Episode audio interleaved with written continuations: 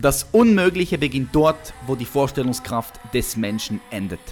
Herzlich willkommen bei The Champions Mindset. Mein Name ist Patrick Reiser.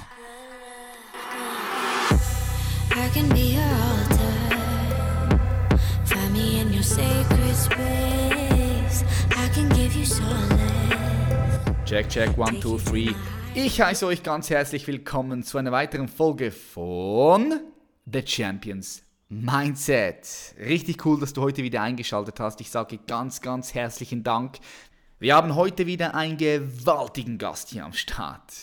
Er ist Gründer einer der erfolgreichsten PR-Agenturen Europas, hat diverse, diverse Preise abgeräumt, ist Buchautor von mehreren verschiedenen Büchern.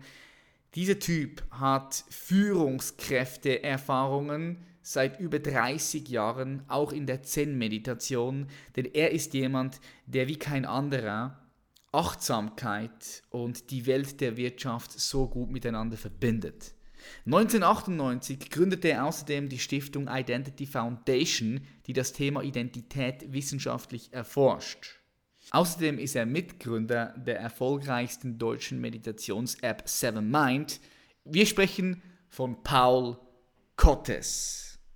Ich entschuldige mich im Vorfeld für eins, zwei kleine Aussätze, weil die Verbindung nicht optimal war. Nichtsdestotrotz ein unglaublich wertvolles Gespräch. Unbedingt dranbleiben bis zum Schluss. Ich sage herzlich willkommen, Paul Kottes. Herzlich, herzlich willkommen, Paul, in the show. Ja, gerne. Mal sehen, was die Show äh, heute bietet. Da bin ich auch gespannt, weil ich das auch nie weiß. Wie geht's dir?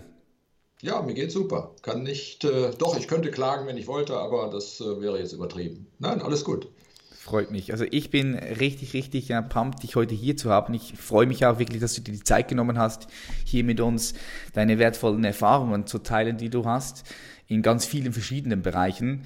Ich habe äh, mich auch ein bisschen informiert über dich, was man halt so, wie man sich halt informieren kann, ja, vor, so einem Interview. Und äh, da habe ich realisiert, wow, es ist richtig krass, was du alles schon aufgebaut hast, was du alles schon erfahren hast. Und ich würde eigentlich direkt äh, hier mit der ersten Frage reinstarten. Wie würdest du einem fünfjährigen Jungen erklären, was du machst?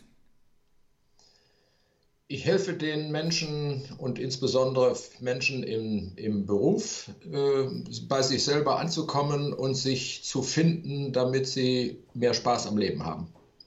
Okay, das ist sehr, sehr schön gesagt. Äh, was mich interessieren würde, wenn ich jetzt den ganzen Lebenslauf anschaue. Um Gottes Willen, tu das lieber nicht. Gab es da in deinem Leben irgendwo einen Punkt, wenn wir jetzt zurückgehen in deine Kindheit, an dem du bewusst die Entscheidung getroffen hast, hey, du möchtest erfolgreich sein in einem Bereich, wo du, wo du, wo du bewusst entschieden hast, hey, du möchtest da ja, dominieren in, in, in einem Feld. Also ich glaube nicht bewusst, sondern erst im Nachhinein ist mir das deutlich geworden, dass das so geschehen ist und mhm. dass das ein innerer Prozess war. Aber es war eben nicht so wie in einem wie in einem Erfolgs Erfolgsbuch. Im Rückblick äh, sieht das vielleicht so, so super toll aus, ist ja klar. Auch die Medien spiegeln natürlich auch nur einen bestimmten Aspekt wider. Äh, und die vielen Katastrophen, die da in diesem, in diesem Leben dazu beigetragen haben, dass diese Erfolgsnummer so, so aussehen kann, die wird natürlich selten dargestellt. Oder ich versuche sie vielleicht auch nicht genügend zu zeigen. Das kann auch sein. Also es gab keinen Punkt in dem Sinne, sondern irgendwann habe ich entdeckt, es ist eben eine Schwingung, ein Auf und Ab. Und äh, das funktioniert eben nur, wenn ich versuche, mit in diese Schwingung zu kommen. Das war vielleicht so eine, das war mir auch so jetzt, wie ich jetzt formuliere, nicht bewusst, sondern das hat sich sozusagen implizit, innerlich ergeben. Ja, dass dass du dann siehst, dass die Katastrophen nicht immer nur die Katastrophen sind, sondern dass die dir auch den Schwung geben für den, für den Bergauf wieder. Ja.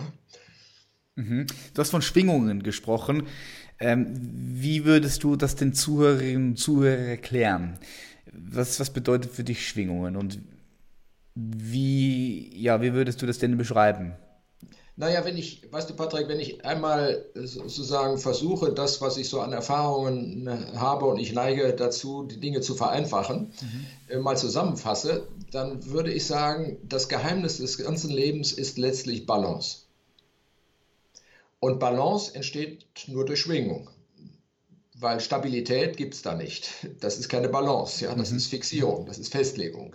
Das heißt also, das ganze Leben und das ganze Geheimnis des Lebens besteht letztlich darin, dass wir es schaffen, in Schwingung zu kommen und dabei nicht umzufallen, runterzufallen oder wegzufliegen, sondern immer wieder neu in Balance zu kommen. Und wenn ich dieses Prinzip anwende, dann ist es eigentlich egal, was ich tue und mache und was passiert. Ich muss nur sehen, dass ich wieder in Balance komme. Das ist, kennt jeder. Du gehst auf eine Party, machst 24 Stunden Party, wenn du das so liebst, machst. Das ist kein Problem. Es sei denn, du machst die nächste Party gleich hinterher. Dann fängt es an, ein Problem zu werden, weil du keine Chance mehr hast, das zu auszubalancieren. Ja, ja. Und so ist es im normalen Alltag, und das geht natürlich oft über lange Zeiten und Perioden, ist das eigentlich ganz genauso. Wir können alles machen. Alles ist erlaubt in diesem System. Alles ist möglich. Vorausgesetzt, wir kriegen die Balance wieder hin. Das ist die Kunst. ja, definitiv. Das ist richtig, richtig, schön, richtig schön gesagt. Das ist auch meine Erfahrung, ja. ähm, dass du immer wieder in die Balance kommen musst. Ansonsten, ja, das Leben reißt dir sonst einfach den Boden unter den Füßen weg. Ja, ja. und dafür ist, ist äh, nach meiner Erfahrung Meditation super gut, mhm. weil du dadurch sozusagen dir bewusst werden kannst, in welchem, in welchem Schwingungsprozess du gerade bist und was notwendig ist, um Balance, die kannst du ja nicht immer herstellen das ist ja auch so ein Phänomen, sondern um Balance äh, entstehen zu lassen. Mhm. Aber dafür musst du offen sein, solange du fixiert bist. Ich kenne das ja bei vielen, vielen Coaching-Terminen. Viele sind nicht offen für die Balance, sondern wollen es so und so haben, wie sie es haben möchten. Ja, absolut. Ich auch. Ich auch. Also ich tue jetzt wieder nicht schlauer machen, als es ist, aber das äh, habe ja auch viele Sachen, die ich gerne so hätte und dann merke ich auf einmal, hey, null Balance. Ja, ja, ich bin voll, voll bei dir. Ich, ich sehe es genauso wie du. Was, was, was ich krass finde, ist, ich hatte jetzt vor drei Wochen mein allererstes Seminar, Elevation Camp. Das war zwei Tage in Frankfurt. Und dort war am Sonntag waren zwei Kernelemente, waren so zwei Active Meditations, also dynamische Meditation, inspiriert ja. durch Osho. Ich finde, das ja. ist auch eine sehr, sehr kraftvolle Meditation. Ja, super, kenne ich, ja. Und ähm, wir haben das da dann abgedreht natürlich mit unserem Kameramann und dann habe ich ein bisschen auch auf meinem YouTube-Channel gezeigt und, und sofort die Leute, boah, Sekte, hey, was habt ihr da gemacht? Da muss man ultra vorsichtig sein in Deutschland und in der Schweiz. Deutschland, Schweiz, ich, ich zähle das so ein bisschen, auch Österreich zähle ich eher so in diese Länder, wo die Leute halt eher, wie soll ich sagen, ja, noch ein bisschen steif sind, um es mal so auszudrücken. Weißt du, was ich meine? Ja, ja, ich verstehe das schon. Wobei, wobei ich habe ja die längere Perspektive durch, durch mein Alter. Ich kann dir sagen, äh, dass ich schon hundertmal besser geworden bin. Ja. Geil. Freut mich, so wenn, du, wenn du das sagst. So hey, das freut mich. Ja, dass du so etwas mit denen überhaupt die Leute gesagt, nee, mache ich nicht mit. Das ist alles esoterischer Mist. Ja. Und das ist deutlich anders geworden. Du kannst heute in einem Unternehmen sagen, ja, es geht hier um Achtsamkeit, Meditation und keiner guckt dich komisch an, sondern im Gegenteil, sondern sagen, oh ja, das stimmt, hat er recht. Ja, mega, mega, mega. Da hast du auch schon gute Pionierarbeit geleistet. ja, das, auch das hat sich so ergeben. Ja, es ist wundersam, was sich alles ergibt, wenn man, wenn man in, auf dieser, dieser Welle so, sich ein bisschen mitbewegen kann das, ist, das klingt jetzt more easy, als es ist. Ja, das will ich jetzt gar nicht, äh, gar nicht so, so runterspielen. Aber, aber das Prinzip ist es. Ja, ja definitiv. Kann ich so bestätigen. Was mich ja. interessieren würde, ist, in, wann, wann bist du das allererste Mal in deinem Leben mit, ja, mit Meditation, mit Achtsamkeitstraining, mit Zen auch in Verbindung gekommen? Also mit Meditation mit äh, 18 oder 19 äh, war ich so verspannt und dann gab es da einen Yogakurs bei uns im Dorf und da bin ich hingegangen, was für einen 18-Jährigen schon ungewöhnlich genug war damals. Ja. Ja, aber ich habe das gemacht und fand das auch ganz toll, bis auf diesen ganzen Kram, den dieser Lehrer dann zusätzlich erzählt hat über, über die ganze indische Tradition, den Hintergrund. Da habe ich gedacht, um Gottes Willen, das interessiert mich überhaupt nicht. Ich will hier entspannen und eine schöne Zeit haben. Und das war auch super gut da, da ist sozusagen zum ersten Mal so ein Samenkorn gelegt worden, wo ich gemerkt habe, wo die Reise hingehen kann. Okay, interessant. Was, was ich gelesen habe, ist, dass du auch ähm, gesundheitlich mal einen schweren Schicksalsschlag gehabt hast. Ähm. Wann, wann war das in deinem Lebensabschnitt? Naja, das war, äh, ich hatte mich ja selbstständig gemacht und die Firma lief ganz gut, äh, aber eben, wie das ist, bei so einem Start-up damals auch, wie heute, war das nicht anders. Ich hatte Familie Na, und wenn du dann gesundheitliche Probleme bekommst äh, als Unternehmer, steht und fällt die Firma mit dir. Und äh, auch da habe ich eine, eine unglaubliche Erfahrung gemacht. Äh, ich bin dann drei Wochen, drei Monate außer Gefecht gewesen. Äh, und dann ist ein Kollege, ein Wettbewerber gekommen und hat gesagt, du hör mal, Paul, ich habe ja mitgekriegt, was los ist. Ich passe ein bisschen auf deine Firma auf. Ist dir das recht? Wow, musst du dir mal vorstellen ein Mitbewerber. Und das war super gut, dass, dass sozusagen die Firma nicht Mutterseelen allein da, sondern er ist da ab und zu mal hingegangen, hat geguckt und hat sich sehen lassen. Also ganz tolle Erfahrung. Kannst du nicht machen. Kannst du nicht machen. In welchem Lebensabschnitt war das? Vielleicht ganz kurz, dass wir uns das vorstellen können. Wie, da war ich so Anfang 30, denke ich mal. Anfangs 30? Ja. Wie, wie, sehr, wie sehr hat dieser, dieser, dieser Schicksalsschlag oder diese, diese Krankheit damals, wie sehr hat dich das verändert? Naja, das war zumindest mal, ob sich, das, ich denke, dass die erfahrt ja jeder, dass mit solchen, mit solchen Themen irgendwann auch was Neues entstehen kann. Und äh, ich bin dann nach, diesem, nach dieser Erfahrung, bin ich zum ersten Mal zu einem Zen-Retreat äh, gegangen. Was äh, damals spontan erstmal als, habe ich das als Katastrophe empfunden es war schrecklich. Ja, da, die ganze Woche da vor der Wand zu sitzen, alles tat weh, alles war verspannt. Es war unglaublich schlimm. Und ich habe hinterher gesagt, das war das letzte Mal, nie wieder machst du sowas. Und jetzt hast du meinen Lebenslauf und siehst, was sich daraus ergeben hat. ja, so ist das. Das war eben ziemlich, eine ziemliche Herausforderung, um es freundlich zu sagen. Ähm, und äh, mir ist dann bewusst geworden, irgendwann, das ist wie diese Geschichten im Märchen, wo, wo der Prinz ein Hindernis überwinden muss, um an die Prinzessin zu kommen. Da gibt es ja viele solcher Bilder. und durch eine Dornenhecke durch muss oder, oder einen Berg übersteigen muss oder Aufgaben lösen muss. Und so ist das, das sind so Bilder aus dem, aus dem Leben, die, die, die jeder sofort nachvollziehen kann, dass alle solche Sachen notwendig sind, um so einen Transformationsprozess möglich zu machen. Ja, ja, ich, ich, ich glaube, ich, das glaube ich dir sofort. Ich meine, da warst du, da warst du anfangs 30, 1, 32 und dann hast du die Diagnose Tuberkulose bekommen. Das ist schon, schon nicht äh, einfach eine kurz mal ein bisschen, bisschen Fieber, sondern das ist schon etwas, was dich einfach, einfach umhauen kann.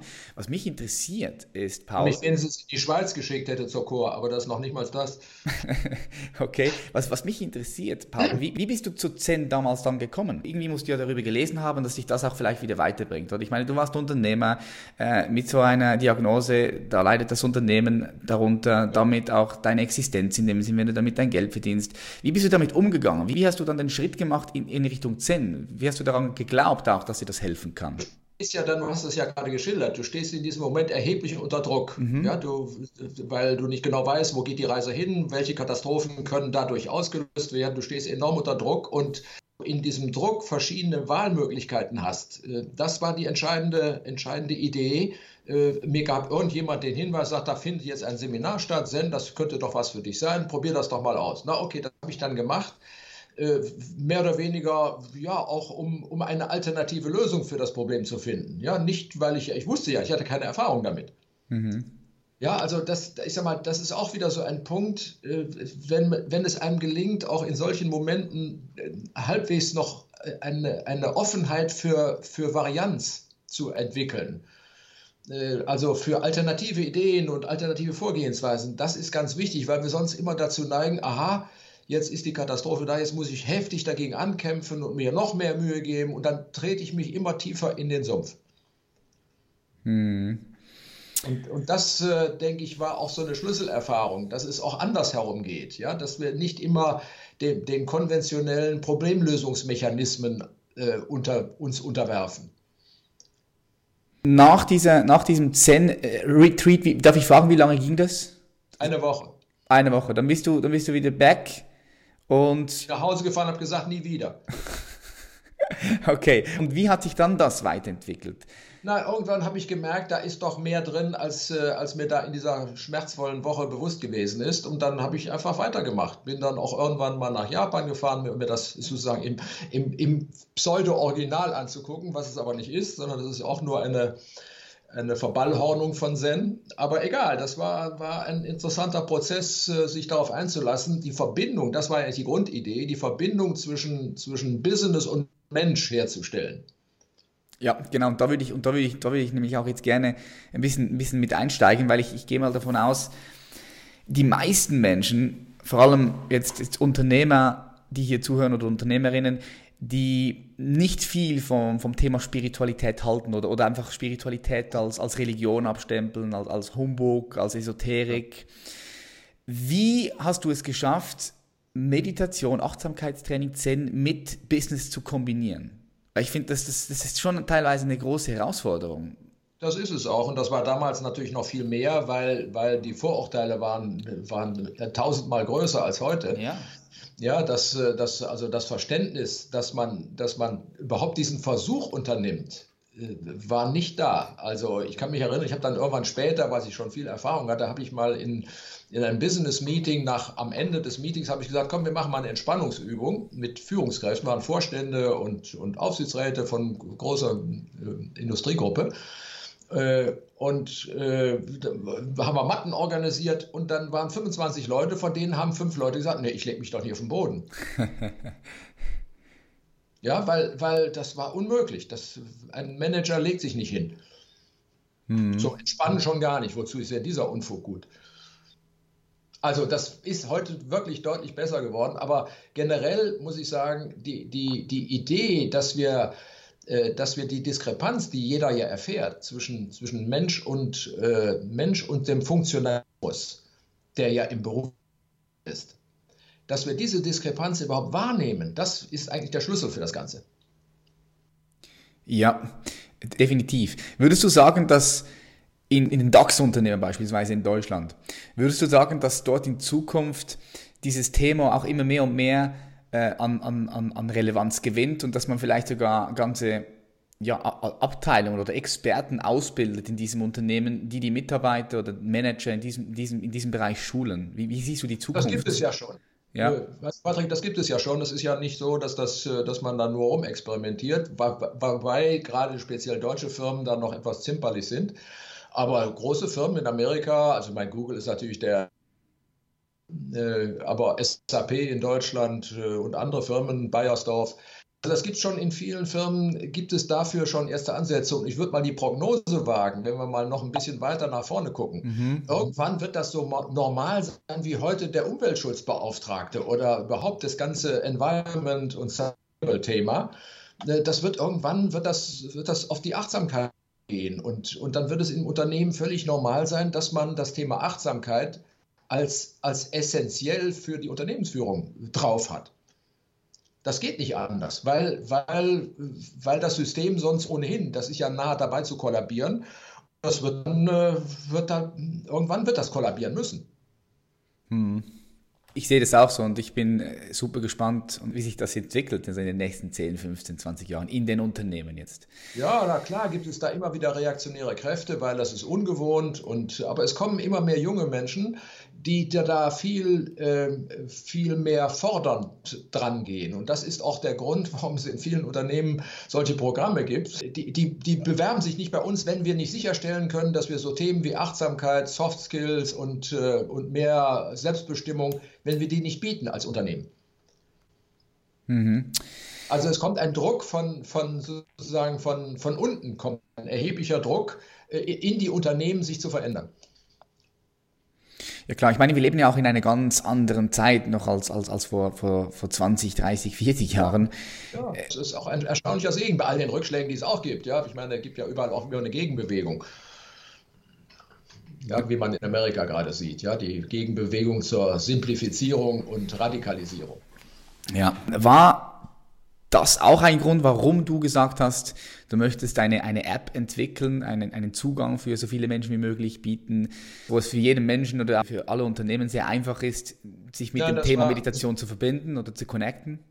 Weißt du, Patrick, das war genau umgekehrt. Äh, also ich war eigentlich nicht ein besonderer Freund von, von Meditation über App weil, weil ich der Meinung war, das war so mein Paradigma, äh, Meditation muss man wirklich physisch konkret erleben, am besten in der Gruppe, am besten mit Anleitung und allem, was dazugehört. Also und nicht jetzt so, so Soft-Meditation äh, auf einer App drauf, drauf gesprochen.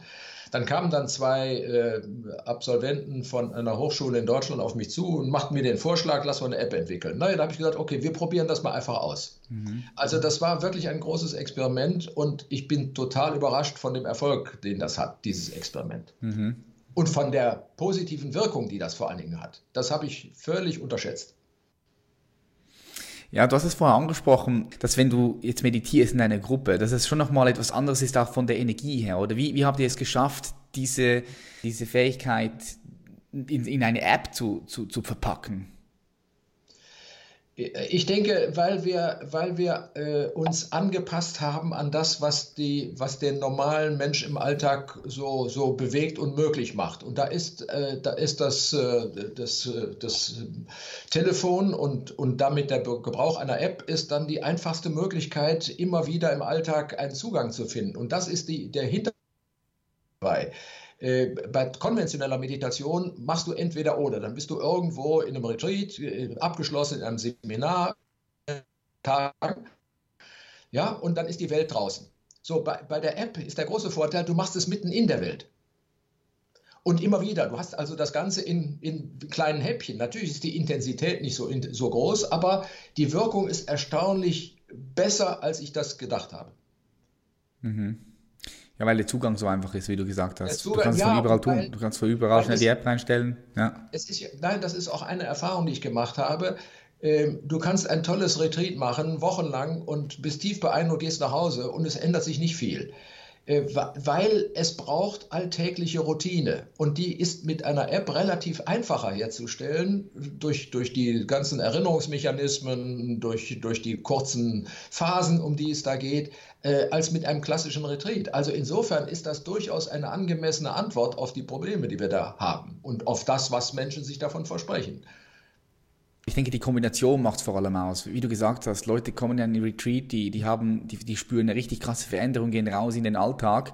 Und wenn sie dann das, wenn sie das Tool, die Werkzeuge, die dort mitgegeben werden, nicht in eine tägliche Routine verpacken, genau. dann geht das dann schnell, schnell wieder verloren. Und das ist ja unglaublich schwer, diese Routine zu entwickeln. Du kommst nach Hause, und das kenne ich aus vielen vielen Antworten, die sagen dann, ja, ich habe dann angefangen zu meditieren, jeden Morgen 20 Minuten oder 30 Minuten, aber irgendwann habe ich da keine Zeit mehr gehabt. Ja, und dann ist es weg.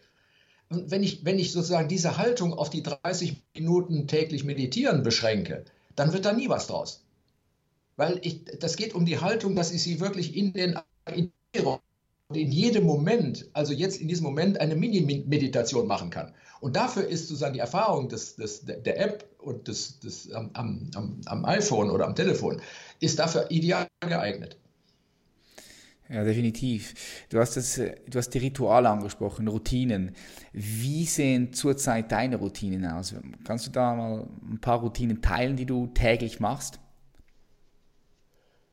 Ja, ich mache jeden Tag äh, eine kurze Meditation, soweit das möglich ist, und mache Qigong und Yoga-Übungen. Äh, äh, ja, und zwischendurch jeden Tag habe ich immer wieder kurze Momente des Innehaltens, und zwar ganz bewusst. Das können, das können Bruchteile von Sekunden sein. Das muss jetzt nicht immer eine formale Meditation sein, sondern es geht eigentlich nur darum, wieder rauszukommen aus dem Automatikmodus, in dem nicht mehr wir bestimmen, sondern irgendwo das innere System bestimmt, das sich irgendwann mal aufgebaut hat. Und ja, ich denke. Das zu erkennen, das zu mhm. durchschauen, weißt du, das ist, das ist eine, eine tolle Erfahrung, dass, dass das möglich ist, dass wir immer wieder rauskommen aus, diesem, aus dieser Zwanghaftigkeit, mit der wir uns normalerweise bewegen.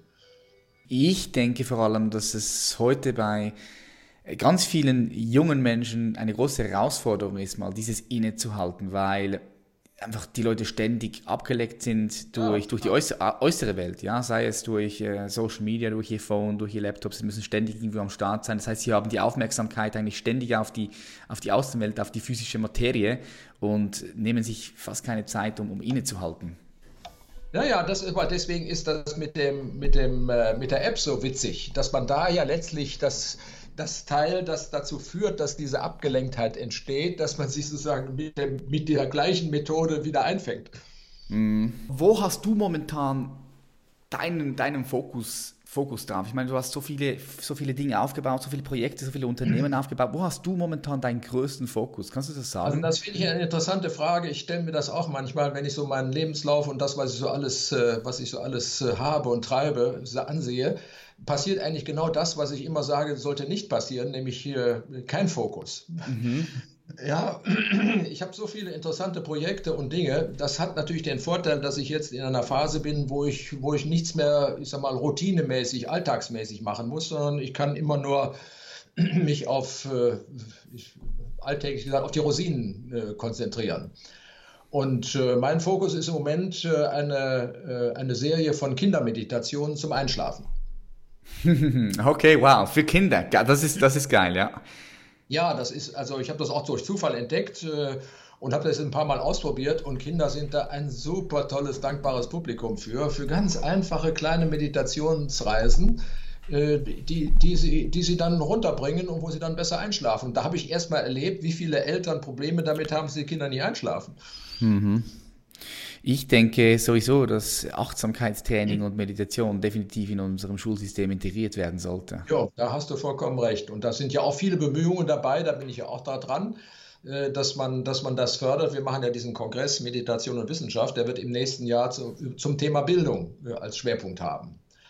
Und äh, weil das so eine, wie du schon gesagt hast, so eine zentrale Voraussetzung ist, dass ich nicht alles das, worüber wir jetzt sprechen, erst irgendwann nach Katastrophen im Alltag lerne, sondern dass ich das gleich von Anfang an mit, mitbekomme. Wer lernt zum Beispiel in der Schule oder im Kindergarten, wie man sich entspannt? Niemand. Ja, oder auch man mit seinen Gefühlen und Gedanken umgeht. Ja, das gehört ja alles dazu. Ja, das, das, das sind einfach ganz praktische Techniken, die kriegt keiner beigebracht. Und, und das ist eigentlich äh, das, das Tragische und das Dumme. Ja, definitiv. Sehr, sehr, sehr, sehr dumm. Mhm. Und da hoffe ich, dass das System sich endlich mal ändert. Leider ist das Bildungssystem zäher als das, als das Business-System. Ja. da tut sich jetzt schon langsam was. Also ich, ich spreche auch da mit, mit, mit, mit, mit, mit vielen Leuten aus allen verschiedenen Bereichen, auch äh, Leute vom, vom Bildungssystem, hier in der Schweiz zumindest. Ja. Und da, da tut sich was. Also die Sehnsucht ist im System sehr groß. Ich kenne natürlich auch viele Lehrer. Meine Tochter ist selber äh, Rektorin an einer Grundschule. Die ist riesengroß, aber die, die bürokratischen Strukturen sind so massiv und so behindernd, da steht man kopfschüttelnd davor. Und äh, da, da suche ich noch nach einem Schlüssel, dass das mehr sozusagen politisch gewünscht wird. Aber das ist eben auch, dadurch haben wir hier so viele politische Probleme, dass auch die politische Kaste ist ja völlig verkrustet. Ja, da ist ja auch kaum die Chance, dass da mal neue, neue Aspekte, neue Ideen kommen, sondern man dreht sich nur noch um den Machterhalt. Ja, sowieso. Ich meine, das, wenn, wenn du das mal anschaust, das ganze System, wie es ja aufgebaut ist. Die Aktionäre, die wollen ja ständig Dividenden ausgeschüttet. Die wollen ja ständig, dass die Aktie wächst. Also ist ja alles auf Wachstum, Wachstum, Wachstum ausgerichtet.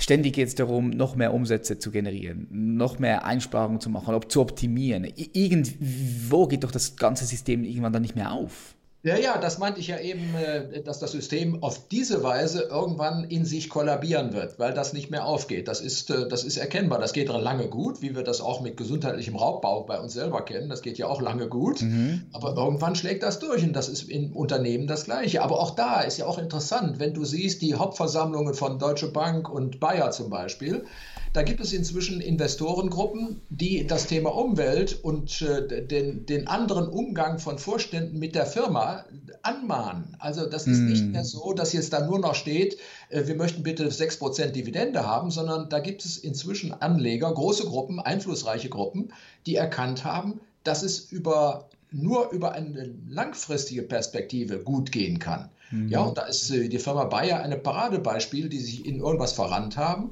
und nicht mehr rauskommen. Die Deutsche Bank genauso. Mhm. Gehst du davon aus, dass dieser Wechsel, dieses, dieser, dieser Bewusstseinsshift auch im Unternehmen, bei den Aktionären, in der Gesellschaft, überall, dass der fließend übergehen wird oder denkst du, es gibt vorher, vorher noch so eine Art Crash, einen Zusammenbruch? Wie siehst also, du das? Das würde mich interessieren, wie du es persönlich siehst. Naja, sagen wir mal so, es gibt ja, du hast das genau angesprochen, es gibt ja zwei Möglichkeiten zur Veränderung, entweder über den Crash oder über, über Evolution. Das heißt, das Bessere setzt sich durch. Mhm. Ja, und äh, das kann ich jetzt auch nicht vorhersagen. Wenn wir clever sind und ein bisschen klug sind, äh, und es sieht allerdings nicht so sehr danach aus, dann kriegen wir die Kurve als Evolution. Ja, das sieht man ja auch im Umweltbereich. Die ganze Umweltthematik steht vor der gleichen Frage. Ja, kriegen wir das Problem gelöst, indem wir jetzt äh, wirklich systematisch dagegen steuern oder warten wir, bis es über uns zusammenbricht? Ja, ich denke, das kann keiner so richtig voraussehen. Das kann keiner voraussehen. Das und das liegt auch an uns, wie, wir, wie, wie bei uns der Bewusstseinsshift sich schnell genug entwickelt, um dadurch Druck zu entstehen zu lassen. Wir sind dazu in der Lage, das alles zu ändern. Und zwar im positiven Sinne, durchaus konstruktiv. Das ist nicht so, dass, dass der Crash zwingend sein muss, was viele im Moment so denken. Das ist auch so eine Tragik. Viele Leute sagen inzwischen, ja, die Probleme lassen sich nur noch lösen durch einen großen Crash. Ja, muss nicht unbedingt sein, ja. Ja, aber das ist auch, das ist so eine self-fulfilling prophecy, die, die dadurch entsteht. Und so, so ist das Dritte Reich auch entstanden. Wenn du jetzt zurückblickst auf, auf dein Leben, was mich interessieren würde, ist. Schau lieber nach vorne, was hältst du davon? Warum ich gerne in dein Leben zurückblicke, ja. ist, vielleicht gibt es hier Zuhörerinnen und Zuhörer, die aufgrund von deiner Erfahrung dann halt etwas in der Gegenwart für sich nutzen können, ja. um dann auch eine bessere Zukunft für sich zu generieren, oder? Darum, ähm, was denkst du, was war so die wichtigsten Kompetenzen, die du dir in deinem Leben angeeignet hast, die dazu geführt haben, dass du heute, ja, dass du heute so erfolgreich bist, wie du bist, in dem, was du tust? Also ich glaube, das ist erstens Selbstdistanz, also die Fähigkeit, sich, seine Gefühle, seine Verhaltensweisen, seine Muster, seine Verwicklungen, Verspannungen, seine Vergnüglichkeiten, alles auch selber erkennen zu können. Also das, das was man Bewusstseinsstruktur nennen würde, das ist der, der finde ich, wichtigste Punkt, die Selbstdistanz, die Fähigkeit zur Selbstdistanz und daraus abgeleitet die Fähigkeit, im Leben spielen zu können mhm. es nicht so ernst nehmen zu müssen. Weil das, das ist eine Tragik, mit der, wir, mit der wir leider sehr häufig im Leben verbunden sind, es alles so ernst zu nehmen. Aber das Leben ist eben ein Spiel. Und wenn man es nicht als Spiel nimmt, ist es von vornherein eine Tragödie. Und das ist schade. Da kann ich dir auch nur zustimmen. Wie würdest du dann Leuten, die jetzt dieses Leben extrem, extrem ernst nehmen, vielleicht auch sich selbst gar extrem nicht. nehmen, wie würdest du denen empfehlen, da gar einen Schritt, einen Schritt das? Geht gar nicht. Das habe ich ein paar Mal versucht und mhm. lieber gelassen, weil die fühlen sich durch diese Aussage nur provoziert. Mhm. Ja, die denken natürlich, aha, das ist so ein Spinner, der nimmt das Leben nicht ernst und der nimmt das alles auf die leichte Schulter, was bestimmt nicht so ist. Aber sie, sie sind so verhangen und ver, verzettelt in ihrem Gefühl, ich, ich für mich nehme alles ernst und das ist alles wichtig. Denen zu sagen, nimm das nicht so ernst, nimm das nicht so wichtig, ist, ist wirklich eine, eine völlige Provokation. Das äh, ja, aber sich vorzustellen, sich mal klar zu machen, wir sind wirklich Schauspieler in unserem Leben. Wir schlüpfen jede Sekunde in eine andere Rolle. Ich bin jetzt in einer Rolle und wenn wir gleich das Gespräch beendet haben, bin ich in einer anderen Rolle. Und dir geht es genauso. Und jedem unserer Zuhörerinnen und unserer Zuhörer geht es auch so. Und das festzustellen, dass wir ständig nur Rollen spielen die, und eine Rolle lebt davon, dass sie nicht Wirklichkeit ist. Ja, wenn der, wenn der, wenn der, äh, wenn der Mörder in einem Theaterstück tatsächlich ein Mörder wäre, dann wäre da irgendwas nicht in Ordnung in diesem Stück. ja, wir tun aber so, als ob wir das wirklich sind, diese Rolle, die wir spielen. Und das ist der große Unterschied. Ja, du hast es, du hast es sehr, sehr schön gesagt. Ich würde hier auch direkt gerne den Link machen, weil ich hier gesehen habe, dass du auch eine Foundation gegründet hast, die Identity Foundation die sich äh, engagiert im Bereich Forschung. Was, was, was bedeutet Identität? Was bedeutet Persönlichkeit? Was bedeutet Identität und Führung? Identität und Gesellschaft? Ich würde gerne mal da kurz ein bisschen, bisschen noch hineingehen. Was, was macht ihr da? Wie forscht ihr da?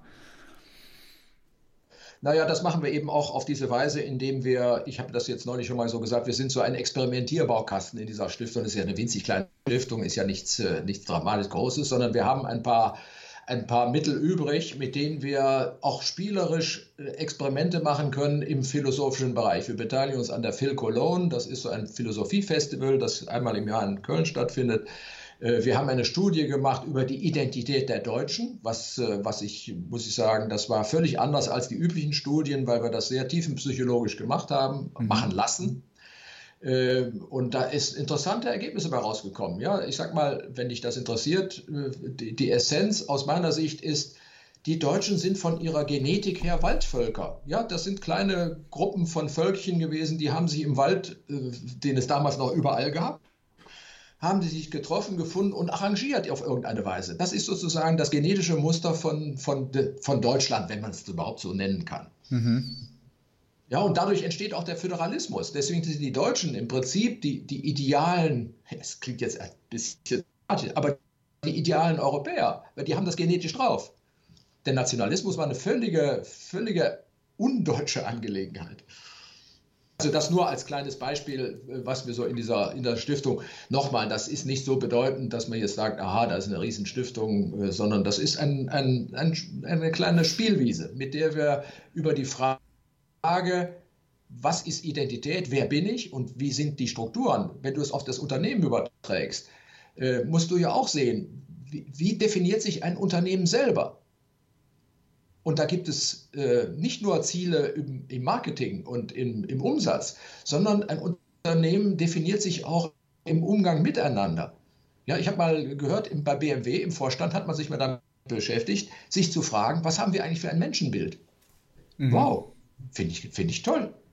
Dass ihr ein Unternehmen mal selber fragt, was ist eigentlich unser Menschenbild? Ist unser Menschenbild zum Beispiel, das sind alles arme Irre, die nur teure Autos kaufen wollen und äh, dann durch die Gegend rasen wollen. Ist das sozusagen unser typisches Menschenbild? Oder wie, wie gehen wir mit, mit unserer Umwelt, mit unseren Mitarbeitern, mit, äh, mit unseren Kunden, wie gehen wir da sozusagen innerlich um? Nicht nur formal. Ja, ich sehe das äh, extrem wichtige Fragen, die sich jedes einzelne menschliche Wesen stellen sollte. Wer bin ich? Äh, wer bin ich hinter der psychologischen Struktur, wer bin ich auch hinter, hinter meinem Körper. Bei, bei wem tankst du Inspiration? Gibt es irgendwelche Personen und Menschen in der heutigen Gesellschaft, mit denen du gerne mal essen gehen würdest, die dich inspirieren? Wo du sagst, hey, das wäre cool, mich mal mit diesen Menschen auszutauschen. Ja, da gibt es natürlich ein paar, ein paar Promis, die ich gerne mal kennenlerne. Harari wäre so einer. Wer, wie heißt der? Äh, Harari ist ein israelischer. Ah, Yuval, Yuval Noah Harari, ja, klar. Ja, genau. Äh, der, der, es ist ein etwas skurriler Typ wohl. Ich kenne ihn ja nicht, aber der würde mich mal interessieren. Ähm, Murakami würde mich auch interessieren, auch nochmal, der ist jetzt Japaner. Mhm. Ähm, dann äh, eine Person, die mich natürlich ein ganzes Leben geprägt hat, ist Michael, Professor Michael von Brück. Das ist ein, äh, äh ein Theologe, jetzt emeritiert von der Universität München der, bei dem ich mit Zen begonnen habe und den ich jetzt kürzlich wieder getroffen habe bei einer großen Veranstaltung zum Thema Atem. Da kommen immerhin 400 Leute zusammen, um über Atem zu hören und Übungen zu machen. Das ist auch ein Phänomen, dass sowas geht. Mhm, ja. Finde ich, find ich auch e-, extrem spannend, Atem. Ich meine, wenn du, wenn du meditierst, dann kommst du ja nicht drum herum, dich mit dem Atem zu beschäftigen und auch den Atem mal ganz anders wahrzunehmen und zu spüren. Ja. Ein großer Teil von Meditation oder ein Element. Ja, ja, ja. Das ist auch so ein Problem, muss ich sagen, in der App, weil ich mache ja da nun sehr viele Meditationen und die drehen sich immer um den Atem, sodass ich schon mal gedacht habe, mein Gott, ist das langweilig. Immer nur, alles dreht sich um den Atem. Aber es ist so, es dreht sich wirklich alles um den Atem in unserem Leben. Und das, äh, das ist auch eine Erkenntnis, die ist ganz hilfreich, weil der Atem ist eben die Symbolik für viele Ebenen. Ja? Das Geben und Annehmen, äh, das Ausatmen und Einatmen ja, das, das Verbundensein aller mit allem ist durch den Atem so, so, so und so erkennbar, ja, dass es schon manchen Menschen unangenehm ist zu erfahren, ah, ich atme das ein, was der andere da gerade ausgeatmet hat. Ja, so. ja, ja, ja, ja. ja und jedes Tiger und jede Pflanze machen wir das Gleiche. Wir sind, also, und das sich bewusst zu machen, schafft eine, eine Ebene der Verbundenheit, die ist, die ist wirklich, äh, die ist wirklich äh, eine großartige Erfahrung. Kann ich nur unterschreiben, definitiv. Ja, die meisten Menschen machen sich eben über solche Dinge gar keine Gedanken. Die haben einfach den Fokus und die Aufmerksamkeit auf ganz viele andere Dinge. Ja, Aber da, ja. da, darum ist es ja umso wichtiger auch, dass äh, Menschen, das Menschen wie du in Unternehmen gehen und, und, und diese Menschen auch auf das aufmerksam machen. Ja, auch umgekehrt kann ich dir genauso sagen. Finde ich auch so. Deswegen bin ich auch mit dabei. Ich finde das so wichtig, dass du auch damit eine Zielgruppe erreichst, die, die vielleicht anders ist als die, die ich erreiche. Mhm. Cool. Wie siehst du, und ich weiß, das ist eine schwierige Frage, wir sind da vorher schon mal ein bisschen in diese Richtung, haben wir uns bewegt, wie siehst du die Welt in 30 Jahren? Ja, stell dir vor, du fliegst auf den Mond, du guckst runter auf die, El auf die Welt. Wie siehst du die Welt in 20, 30 Jahren? Ja, das ist wirklich eine interessante Frage, die ich natürlich auch versuche öfter zu vermeiden, äh, mir zu stellen und darauf eine Antwort zu geben. Äh, weil, weil es so, aber es, es gibt ja, es gibt ja den, den Wissenschaftler Otto Scharmer in, äh, in USA, ein deutscher Wissenschaftler, der in, äh, in Harvard lehrt. Der hat in die Welt gesetzt, äh, die Dinge aus der Zukunft heraus entstehen zu lassen und zu denken. Also jetzt nicht nur linear, wie wir es sonst so tun, in die Zukunft hineinzudenken und zu projizieren, sondern mal umgekehrt zu gucken, wie, also so aufgrund deiner Frage, wie sieht es in 30 Jahren aus? Und da gibt es ja unendlich viele Optionen, wie es aussehen könnte. Ja. Ja, und und, äh, da ist nichts festgelegt, da ist, da ist alles drin. Und ich kann mir also auch die Welt in 30 Jahren so oder so vorstellen. Und ich befürchte, je kritischer und negativer wir uns die Welt in 30 Jahren vorstellen, wir alle als System, als Menschheitssystem, umso größer ist die Wahrscheinlichkeit, dass es dann auch so wird. Deswegen ist es vielleicht so hilfreich und so wichtig, dass wir, dass wir ein konstruktives äh, Grunddenken lernen und entwickeln und erfahren, damit wir damit wir eine andere Zukunftsfähigkeit entwickeln, um es mal vielleicht etwas kompliziert zu sagen. Das sind super, ja, das sind super wichtige Punkte, die du angesprochen hast, Paul. Ein richtig, richtig super, super interessanten Punkt, weil am Ende des Tages, wenn wir als mit dem Denk, wir schaffen ja mit dem Denken Symptome in der Außenwelt, die wiederum bestätigen, dass es richtig war, so zu denken. Wir, wir schaffen ja, wir schaffen ja eigentlich Realität jeden Tag, wenn du so sehen willst. Genau. Jeder für sich und wir als Gesellschaft zusammen. Und, und, und, und was du jetzt ein bisschen so ähm, angesprochen hast, ist, dass wenn wir als Gesellschaft ständig auch ein schwarzes Bild von der Zukunft haben, dann schaffen wir auch ein Symptom, die dieses Bild dann bestätigen. Und, dort, dort, dort, dort, dort, ja. sehe ich, dort sehe ich eine Gefahr, aber auch eine Chance, dass und dort sehe ich die Aufgabe, dort sehe ich die Aufgabe von, von, von Menschen mit, mit, mit Reichweite, mit, mit, mit Menschen mit Einfluss, dass die vor allem der Menschheit und der Gesellschaft ein geil, eine geile Vision auch, ein geiles Bild Exakt. in den Kopf, in den Kopf genau, legen. Das, das ist super genau, wichtig. Ja, Patrick, das ist genau ein ganz zentraler Punkt, glaube ich, den du auch auf die Gesellschaft übertragen kannst, gerade hier in Mitteleuropa und in den deutschsprachigen Ländern. Wir sind ja gut darauf trainiert, äh, die Dinge kritisch und, und, und negativ zu sehen. Äh, und äh, das, das hat Folgen. Das, das führt, wenn man es mal brutal sagt, führt das, was wir denken, führt in die Wirklichkeit. Und, ja. und wenn wir das nicht ändern, dann brauchen wir uns nicht zu wundern, dass es immer schlimmer wird, was ja viele so sagen.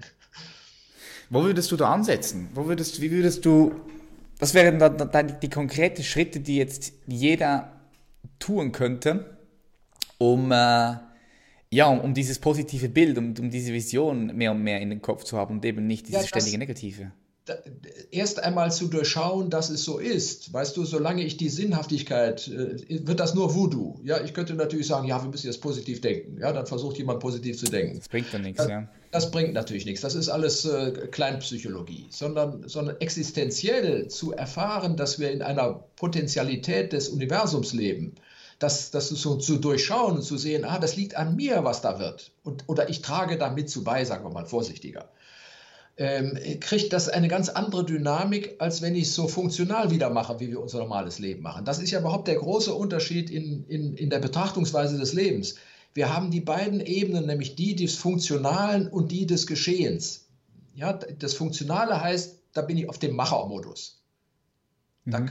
Das ist die übliche Art und Weise, wie wir Business machen und Geschäfte und umgehen miteinander. Und, und auf diese Weise werden wir immer mehr zu Maschinen, weil wir, wir machen, wir funktionieren. So, und die andere Art und Weise zu leben und, zu, zu, in, und im Leben zu sein, ist zu sein. Nicht machen, lassen, geschehen lassen. Und die beiden Ebenen, da sind wir wieder beim Eingang, in Balance zu bringen. Zwischen, natürlich muss ich irgendwas machen. Ja, wenn ich, äh, wenn ich mir ein Brot kaufen will, muss ich zum Bäcker gehen, das einkaufen. Das kann ich nicht mich hinsetzen, meditieren und sagen, ich wünsche mir jetzt ein Brot hierher. ja, geht auch vielleicht, muss lange genug warten. ja, definitiv, ja. Ja, also ich muss diese beiden Ebenen in Balance kriegen und das, das ist eben in unserer Gesellschaft völlig, völlig unbalance. Wir sind total auf dieses Machen, auf dieses Funktionieren äh, beschränkt. Und das führt auch zu all diesen Neben negativen Nebenerscheinungen, weil wir gar nicht mehr lassen können. Wir können es gar nicht mehr entstehen lassen.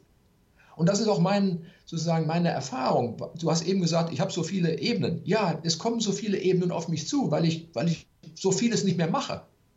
Mhm. Es ist verblüffend, was, was mir jeden Tag so an, an Ideen, Vorstellungen, Möglichkeiten, Angeboten über den Weg läuft, stehe ich selber oft staunend davor. Kann ich mir vorstellen, ja. Und deswegen bin ich so, bin ich so dahinterher, dass wir die Erfahrung des, des Geschehenlassens äh, öfter machen. Weil das ist eine geniale Sache. Ja, es gibt ja dieses, äh, äh dieses äh, wie heißt das, Wünschen im Universum. Kennst du das? Ja, ja, kenne ich, ja. Ja, das geht, das geht im Prinzip in die gleiche Richtung. Ich habe das ausprobiert. Das funktioniert wirklich. Sozusagen die Option dessen, was ich mir vorstelle, einfach hinzuhängen in, in, die, in das Universum oder wo auch immer hin. Ja? Mhm. Und, und es tatsächlich, es füllt sich in vielen Fällen auf. Das mit dem Parkplatz geht wirklich gut. Mhm. Ja, definitiv. Das kann ich nur unterschreiben, ja. Ja, ja, siehst du, siehst du, die meisten trauen sich das gar nicht zu sagen, weil es ist so, es klingt so, so lächerlich, aber es ist, es ist eine, es ist ein, eine Miniaturerfahrung dessen, was im Großen insgesamt passiert. Ja, es ist eine Änderung auch von deinem inneren Zustand, den du ganz klar äh, ja. herbe herbeirufen musst, ja. Ja, bleiben wir mal bei dem Parkplatz, weil das schon konkret ist. Normalerweise, was mache ich? Ich suche einen Parkplatz. Das heißt, ich gehe aktiv auf die Suche, ärgere mich schwarz, dass keiner da ist, versuche andere Möglichkeiten, suche einen Parkplatz. Parkhaus ist auch voll. Ja, also eine Verwicklung von, von Druckdingen. Mhm. So, und mit diesem Modell mache ich es genau umgekehrt. Ja, ich öffne die Potenzialität für einen Parkplatz. So, und geht auch. Ich will jetzt nicht sagen, ist garantiert. Die andere Methode ist ja auch nicht garantiert. Aber es schafft eine weitere Option. Die habe ich mit der Machermethode nicht, diese Option. Die schließe ich aus. Ja, es, es, bieten sich mehr Möglichkeiten. Ja, genau. Ja. Das ist eigentlich. Und wenn ich die Erfahrung mal gemacht habe, dass ich immer äh, auch schwingen kann zwischen diesen beiden Elementen, dass ich was machen muss, tatsächlich kann ich mir vorstellen, dass der Bäcker mir morgen mein Brot bringt. Auf irgendeine Weise wird das gehen. Es ist ein, ein sich öffnen, dass das Brot geliefert werden kann. Die, möglich ja, die Möglichkeit in deinem Geist zu, zu, zu ja, sehen, ja genau, ja, ich weiß, weiß was, was, ja, was du meinst. Und, ja. Und das, das ist ein bisschen ungewohnt, das klingt ein bisschen spinnert jetzt, aber du, du kannst sicher sein, in vielen Fällen äh, hat das erstaunliche Ergebnisse. Ja, 100 Prozent. Ich denke, ich denke sowieso, darum ist es ja auch so wichtig, dass du äh, auch extrem vorsichtig bist mit deiner Haltung von, von ich weiß, ich weiß etwas, oder? Weil ja. in jedem Moment, wo du diese Haltung einnimmst, ich weiß etwas, in diesem Moment verschließen sich ja andere Möglichkeiten, die für dich gar nicht in Frage kommen könnten, weil du ja an einem Punkt festhältst, weil du im Glauben bist, es zu wissen, dass nur dieser Punkt jetzt wahr ist oder so. Weißt du, wie ich meine? Ja. Ich, äh, hast du noch Zeit für ein Beispiel? Ja, klar, sicher. Ähm, ich hatte hier bis vor kurzem ein Schwimmbad in der, gleich um die Ecke, ein öffentliches Schwimmbad. Mhm. Das wurde dann altersgemäß abgerissen und dann stand ich auf einmal, weil ich ein groß gerne schwimmen gehe, stand ich auf einmal ohne Schwimmbad da. Also hatte ich ein Problem, ein ganz normales, konventionelles Problem. Ich wollte schwimmen gehen, ich hatte Schwimmbad. Also, was habe ich gemacht? Konventionell habe ich darüber nachgedacht, wo kann ich hingehen, wo ist das nächste Schwimmbad, war alles unglaublich ich alles nicht gut genug und im Hotel und ach, und dann habe ich sogar überlegt, mir selber irgend so ein kleines Bad hier in meinen kleinen Garten zu setzen, aber alles nur Riesenaufwand mit geringem, mit geringem äh, Ertrag. So, und irgendwann habe ich gesagt, okay, jetzt lass es mal laufen, mal gucken. Und siehe da, irgendein Investor hat eine super Spa-Anlage hier in der Nähe von Düsseldorf gebaut, ein tolles Teil mit einem Open-Air Swimmingpool, der ganzjährig geöffnet ist, mit einem Infinity Pool, Blick auf einen Natursee. Wow. Ein Traum von einem Schwimmbad. Das ist einfach gekommen. Nochmal, das ist keine Garantie, sondern ist, es geht hier um Optionen, über die wir sprechen. Und, aber diese Optionen sozusagen für, für, für möglich zu halten, das macht den Shift im Innern aus und verhindert auch die Fixierung, unter der wir meistens leiden. Ja, genau. Und zwar tief in dir drin für möglich zu halten. Nicht nur oberflächlich zu sagen, ja, okay, das ist möglich, aber tief in dir drin, im Unterbewusstsein eigentlich daran zu denken, ja, ja nee, das ist, das ist aber nicht möglich, das macht einen Unterschied. Ja, ja, also dann loslassen. Nicht, ja, aber nicht als so sozusagen gefällt das Schicksal zu liefern, ja, was wir so dann so gerne zu neigen. Ich würde jetzt auch schon nach zur letzten Frage kommen, wo mich auch deine Meinung äh, brennend interessiert. Was denkst du, was braucht die Menschheit jetzt gerade am meisten? Die Menschheit als Spezies Mensch, als Gesellschaft? Ja, ich glaube, du hast das schon angedeutet, nämlich äh, ohne, einen, ohne einen freudvollen Blick nach vorne äh, wird, das, wird das wohl nicht ganz gut gehen. Ja, sondern, und der fehlt uns leider überall, ähm, dass, wir, dass wir irgendwie in die Zukunft schauen, so wie wir auch vielleicht die Vergangenheit irgendwann einmal akzeptieren und sie als fruchtbar für uns akzeptieren und nehmen, mit all ihren Gräueltaten, mit all ihren Schrecklichen, auch unsere eigene Vergangenheit. Ähm, und wenn wir diesen, diesen Prozess der Versöhnung mit der Vergangenheit nicht auch in die Zukunft hineinbekommen, dass wir die Zukunft als eine, als eine wünschenswerte, positive Option sehen, dann ist es schade um, um die Möglichkeiten, die wir damit vergeben. Ja, ein sehr guter Punkt auch mit der Vergangenheit, den du angesprochen hast, mit der Vergangenheit auch Frieden zu machen, als Gesellschaft, als, als, aber auch als Individuum. Als Person auch, ja, mit, ja. Unseren eigenen, mit unseren eigenen Historie bis hin zu den Ahnen, die wir irgendwo alle in uns tragen, ob wir wollen oder nicht. Ja, ja definitiv. Wenn du jetzt ein Werbeplakat designen könntest, und ich weiß, du bist Marketing, Marketing-Experte, du bist der deutsche Marketing- oder PR-Papst, stell dir vor, du könntest ein Werbeplakat designen, welches überall zu sehen ist. Es ist am Times Square in New York zu sehen, es ist in Tokio zu sehen, in Düsseldorf, hier in Zürich, in Berlin, in Paris, überall. So, was würdest du dort draufklatschen? Was würde dort für eine Message drauf, drauf kommen? Welcome in life. Welcome in Life. Okay, und das bedeutet für die Menschen, kannst du das noch genauer? Naja, das äh, ist das ganze Gespräch, was wir geführt haben. Gut, lass ich so stehen, lass ich so im Raum. Paul, ich bedanke mich ganz, ganz, ganz herzlich für dieses äh, wundervolle Gespräch. Jetzt, wo können die Zuhörerinnen und Zuhörer dich finden, wenn sie mehr von dir erfahren möchten? Naja, in der App Seven Mind natürlich. Äh, dann äh, bist du auf Social Media präsent? Bist du, also ich, ich auf YouTube? Nee, bin, ich nicht. Auf ich bin zwar offiziell, offiziell gibt es irgendwas auf Facebook von mir, aber ich bin da nicht aktiv, also weil ich da keinen Bock habe. Ja, also auf YouTube bist du präsent, es gibt ein paar. Ja, es äh, gibt so, aber das ist alles nicht von Videos. mir aktiv, sondern insofern kann jeder, kann jeder einfach mal einen Namen eingeben, nur den richtig schreiben. Mit dem, mit dem OH ist das ein bisschen kompliziert, die meisten schreiben es TH. Deswegen, also ich würde das mal dem, dem, dem einzelnen Zuhörer oder dem Zuhörerin überlassen, die werden da schon was finden. Das ist so relativ einfach. Du hast mich gefunden. Einfach, einfach bei Google eingeben, dein Name und dann äh, kommen die Leute auf dich. Paul Kottes, ich bedanke mich ganz, ganz herzlich bei dir. Ich wünsche dir ganz viel Erfolg bei all dem, was du vorhast. Ja, danke dir auch. Ich finde das ganz toll, was du machst. Vielen herzlichen Dank und äh, wir bleiben verbunden. Ja, sind wir. Bis bald. Bis dann. Ciao. Bye, bye. Yep, yep, yep. Eine Episode ist wieder vorbei und du hörst hier immer noch zu und darum sage ich herzlichen Dank und herzliche Gratulation. Du bist committed zu deinem persönlichen Wachstum und auch zu deiner Potenzialentfaltung. Das feiere ich. Herzlichen, herzlichen Dank. Das bedeutet mir die Welt, dass du immer so schön hier zuhörst.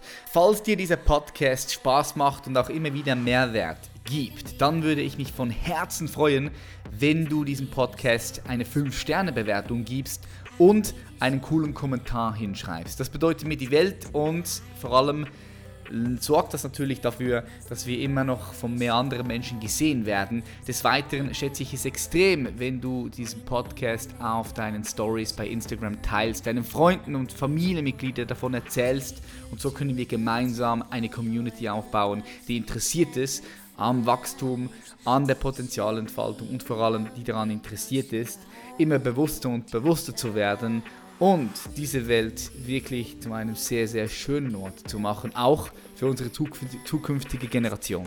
Ich bedanke mich, wünsche dir einen schönen Tag und bis zum nächsten Mal. Peace out.